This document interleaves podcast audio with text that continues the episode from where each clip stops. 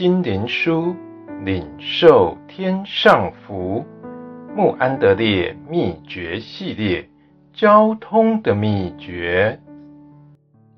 第二十一日，祷告与禁食。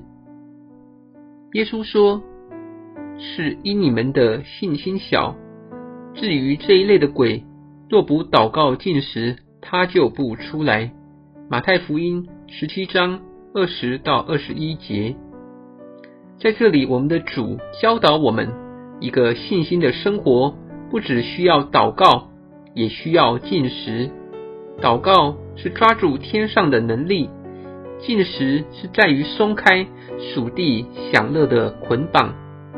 主耶稣自己也进食，为要得着力量来抵挡魔鬼。他教导他的门徒们说：“禁食也如同祷告和施舍一样，必须行在暗中，这样天父就要在明处报答他们。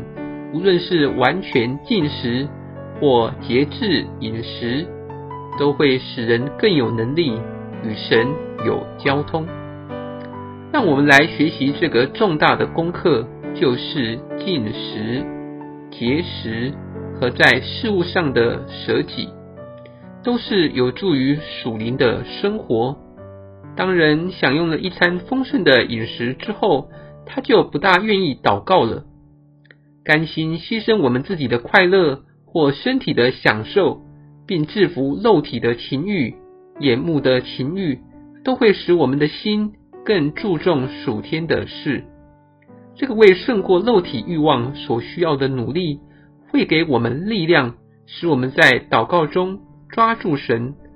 这个重大的功课乃是这样：我们在祷告中的沉闷，乃是从属肉体的享受和安逸的欲望来的。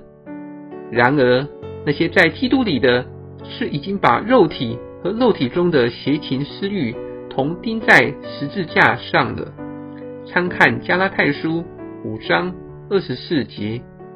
祷告并不是一件轻易的工作，因为祷告很容易变成徒具形式。